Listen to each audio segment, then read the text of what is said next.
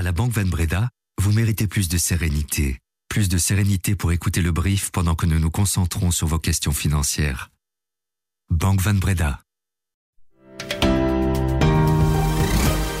Bonjour, nous sommes le mardi 28 novembre et voici notre regard sur l'actualité, l'essentiel pour celles et ceux qui ont l'esprit d'entreprendre. Le brief de l'écho. Les opérateurs téléphoniques devront automatiquement indemniser leurs clients en cas de panne de grande ampleur. Bipost en passe de perdre la distribution des journaux au profit de PPP. L'affaire fait des vagues politiques et sociales. Le gouvernement renvoie le dossier en intercabinet. Exa, c'est une couveuse à start-up qui a déjà permis de faire éclore trois licornes. Elle vient de lever 20 millions pour étendre encore ses activités. Je suis Laurent Fabry et je vous souhaite la bienvenue dans le brief.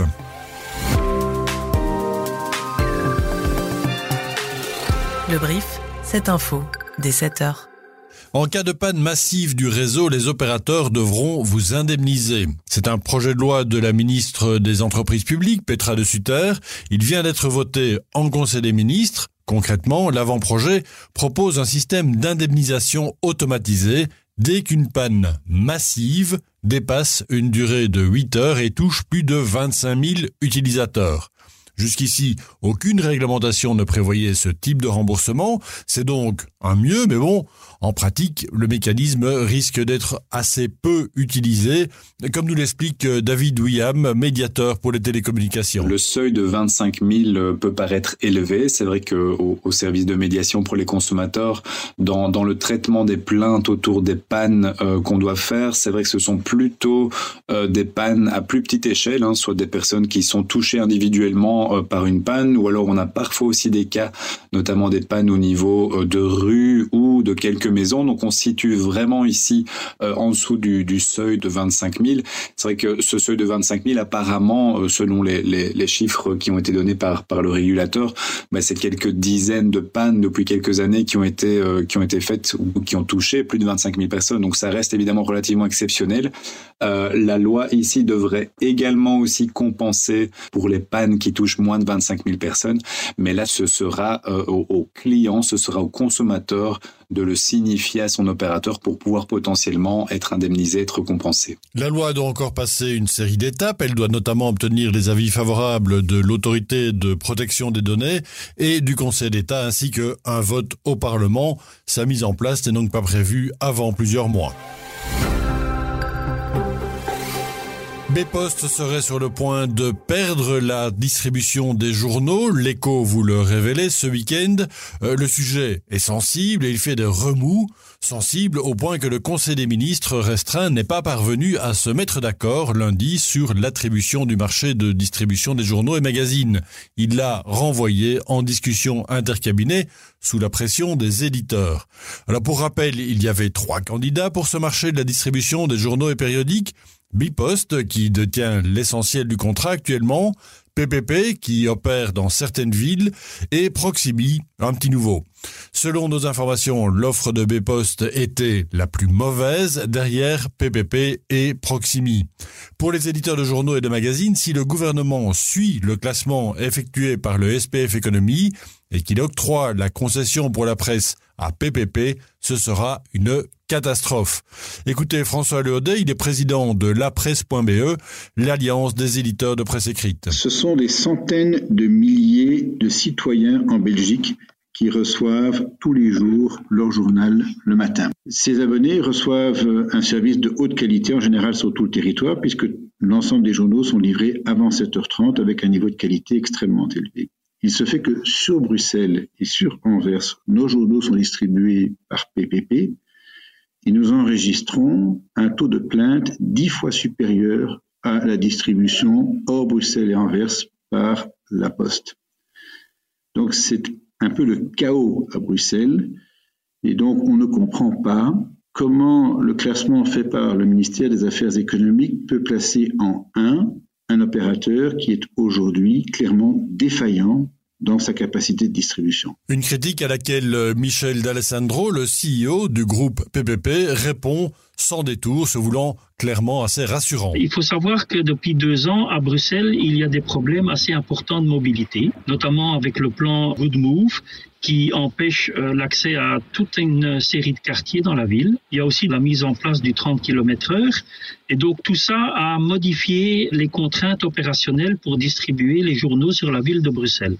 Nous avons plusieurs fois eu des réunions avec les éditeurs francophones pour leur faire part de ces problèmes et leur dire que, en fait, ils devaient nous aider à mettre en place un plan spécifique mais qui allait coûter plus d'argent. Et en fait, ils ont toujours euh, refusé de, de, prendre en charge ces coûts supplémentaires qui étaient liés aux problèmes de mobilité à Bruxelles. En plus, euh, ces dernières années, ils n'ont pas voulu indexer les tarifs alors que vous savez comme moi que ces dernières années, l'inflation était à un niveau relativement élevé. Grâce à cette concession, nous allons avoir plus de moyens puisque c'est prévu dans les subsides qui sont alloués dans le cahier des charges, et qu'à ce moment-là, nous allons pouvoir définitivement résoudre tous ces problèmes liés à la mobilité dans la ville de Bruxelles. Alors pour en savoir plus sur cet épineux dossier, écoutez notre brief spécial consacré au dossier Bipost qui est disponible sur nos différentes plateformes. La trêve à Gaza est prolongée de 48 heures alors que la trêve de 4 jours devait arriver à échéance aujourd'hui à 6 heures, heure belge. Un accord est intervenu lundi soir entre Israël et le Hamas pour prolonger le cessez-le-feu de deux jours après d'intenses négociations entre les belligérants, les États-Unis, le Qatar et l'Égypte. Le Hamas serait prêt à libérer 20 otages israéliens et étrangers détenus à Gaza en échange de 60 prisonniers palestiniens. Mais les deux camps répètent en même temps que les hostilités sont loin d'être terminées la campagne pour mettre fin au Hamas et ramener tous nos otages à la maison reprendra dès la fin de la trêve, assure Aylon Levy, porte-parole du gouvernement israélien, et la branche armée du Hamas affirme aussi que ses combattants sont prêts si les hostilités devaient reprendre. Pourrez-vous bientôt acheter des bitcoins via votre application bancaire? Eh bien, la réponse est oui, enfin techniquement en tout cas. À partir de 2024, les banques pourront obtenir des licences pour proposer des services sur le marché des crypto-actifs. C'est le résultat de l'adoption de la réglementation européenne MICA. Gilles Quastio, bonjour. Bonjour Laurent. Vous êtes un de nos spécialistes crypto à l'écho. Les banques belges pourront donc offrir ces services, mais pour autant, est-ce qu'elles sont véritablement intéressées par ce marché ultra volatile et assez risqué, il faut bien le dire? Alors c'est vrai que les banques ces dernières années euh, sont montrées euh, très frileuses par rapport au marché euh, des crypto-actifs. Pour l'instant, comme c'est un secteur qui est assez dérégulé, les banques ne veulent pas s'insérer dans ce marché. Mais je leur ai posé la question est-ce que à partir de 2024, vu qu'il y a cette nouvelle réglementation et qu'elles peuvent demander une licence pour proposer des, des crypto-actifs sur leur propre plateforme, eh bien les banques belges aujourd'hui, la plupart restent quand même relativement méfiantes par rapport à ce secteur, mais il y a une banque qui se démarque et c'est KBC, euh, qui se montre un petit peu plus euh, ouverte à ces euh, fameuses licences. Elle a déjà fait quelques premiers pas dans le monde de la blockchain, hein, qui est cette technologie qui soutient les crypto-monnaies, et elle compte en faire un petit peu plus, et donc elle envisage de demander une licence probablement en 2024, elle m'a dit en tout cas dans un futur proche, si certaines utilisations des tokens numériques et donc des cryptoactifs pouvaient éventuellement Alors il ne faut pas s'attendre à des miracles pour les taux des nouveaux bons d'État. Les rendements des futurs bons d'État seront dévoilés aujourd'hui et ils devraient être beaucoup moins attrayants que celui du bon d'État à un an émis en septembre. Du 30 novembre au 8 décembre, les investisseurs belges pourront souscrire à ces bons à 5 ans et à 8 ans et ils pourraient devoir se contenter d'environ 1,8% net à 5 ans et à peu près 2% net à 8 ans. Rien de bien folichon, à suivre sur l'éco.be en cours de journée. Et puis sur les marchés, Wall Street clôture en légère baisse hier soir et les bourses asiatiques suivent la même tendance. Les marchés mondiaux attendent l'indice de confiance des consommateurs américains aujourd'hui et puis les chiffres de l'inflation américaine jeudi. Exa, anciennement eFounder, c'est un développeur de start-up studio franco-belge et il cartonne. Alors, un start-up studio, c'est quoi? Eh bien, c'est une structure qui offre aux entrepreneurs qui ont déjà de l'expérience, qui ont déjà une activité dans un domaine précis, mais qui veulent continuer à développer leurs nouvelles idées, l'infrastructure les fonds, une marque et une équipe mutualisée, et puis aussi un réseau de soutien à leur créativité. EXA vient de lever 20 millions d'euros, un montant qui pourra encore augmenter d'ici à la fin de l'année au cas où d'autres candidats souhaiteraient les soutenir dans leur aventure. Il faut dire que depuis ses débuts en 2011, le modèle de EXA a fait ses preuves. Sur 40 projets nés en son sein jusqu'ici, trois ont rejoint le club très fermé des licornes, ces startups valorisées à plus d'un milliard de dollars. C'est 500 fois plus que dans un modèle entrepreneurial classique. Alors à quoi va servir cet argent frais? Réponse de Quentin Nickmans, il est cofondateur d'EXA. Quand on a changé de nom de eFounders à EXA, c'est parce que nous allions développer plusieurs verticales. Donc, euh, au-delà du futur du travail qui a été euh, la thèse du studio pendant les dix premières années, on s'est ouvert progressivement au fintech, au Web3, à l'éducation, actuellement pas mal sur le domaine de la santé.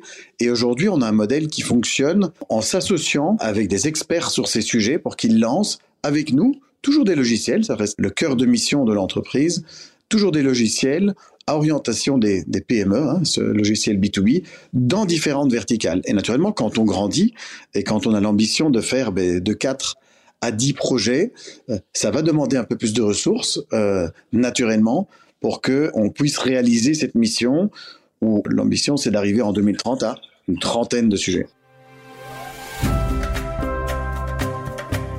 Alors s'il y a des fins gourmets parmi vous, tendez bien vos oreilles, ouvrez vos papilles. Maxime Collard, le chef de la table de Maxime à Palisol, est élu le chef de l'année par Goemio. Une cuisine à la fois classique et créative selon le célèbre guide. En même temps, la table de Maxime profite déjà d'une solide réputation puisque l'établissement a été récompensé de deux étoiles par le guide concurrent Michelin. Pour cette nouvelle édition belgo-luxembourgeoise, le guide Goemio recense 1385 adresses, dont 170 nouvelles. Parmi les endroits les plus remarquables, notez Otoro à Asselt, la table de Benjamin Laborie à Lannes ou Mensa de Christopher Diquest à Bruxelles. De quoi vous mettre en appétit pour commencer la journée. Le journaliste belge indépendant et correspondant de l'Echo, Wilson Fash, est lauréat du prestigieux prix Albert Londres pour la presse écrite. Le prix Albert Londres, c'est un peu le prix Nobel du journalisme. C'est la première fois qu'un Belge remporte ce prix dans la catégorie reine de la presse écrite en 90 ans d'existence. Wilson Fash avait soumis cinq de ses reportages, dont deux sont parus dans l'écho. Retrouvez-les ou redécouvrez-les, en tout cas, sur notre site évidemment, et en lien de ce podcast. Sur cette très bonne nouvelle, je vous souhaite une excellente journée. Merci à Sunchim Courrier qui a préparé ce brief. À demain.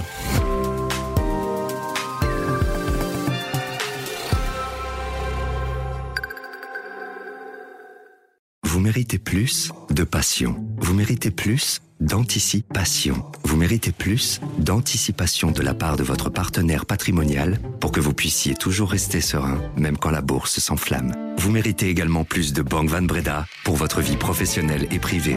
Banque Van Breda, réservée aux entrepreneurs et aux professions libérales.